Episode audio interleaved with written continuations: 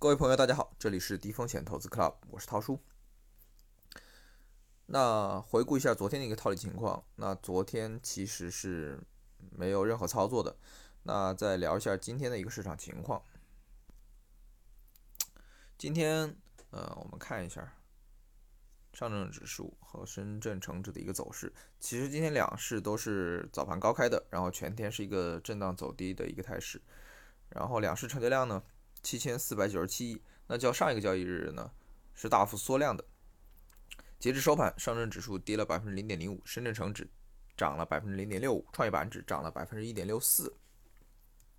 那全天呢，北上资金是净流入五十二个亿的，啊，因为看到昨天晚上美股集体大涨，然后中概股的表现又都挺不错的，结合呢。昨天传出来一个国家资金入市维稳的一个消息，包括呃盘后呢，支付宝发了致投资者的一封信，然后还有央视呢也发声支援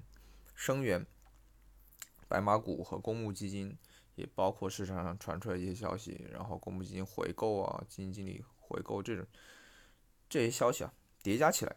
今天我开盘前。我对 A 股是抱有挺好的一个期望的，但是整体来看呢，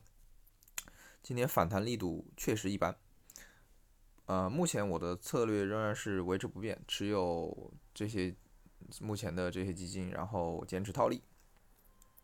那今天操作了一番，其实我每天的文章里面都会有我今日的一个操作，然后包括前一日的一个回顾。今天做了一个 T，因为没有什么追加套套利的机会，但是 T 也 T 了个寂寞，好吧，这些基金我都是全仓 T 的。今天那富国天惠吃面百分之负零点五八，新泉合一吃面负百分之零点五二，新泉和润吃面负百分之零点五七，新源趋势吃面负百分之零点三九，新泉模式吃面负百分之零点一四，广发搅拌吃面负百分之零点一八。那这个呢是我自己主观的一个操作。呃，这里还要提醒一下大家，一般在做基金套利的时候，呃，越是接近尾盘去套利，越是稳健。就是盘中操作会有一个市场波动的一个风险，大家这里要注意了。不像我每天可能 会主观去判断做一个 T 的操作，好吧？这里我就是提醒一下，嗯，那就聊到这儿。嗯，想学习更多的基金套利实操技巧，了解小白也能掌握的低风险投资机会，请您关注低风险投资 Club，桃叔在这里等你。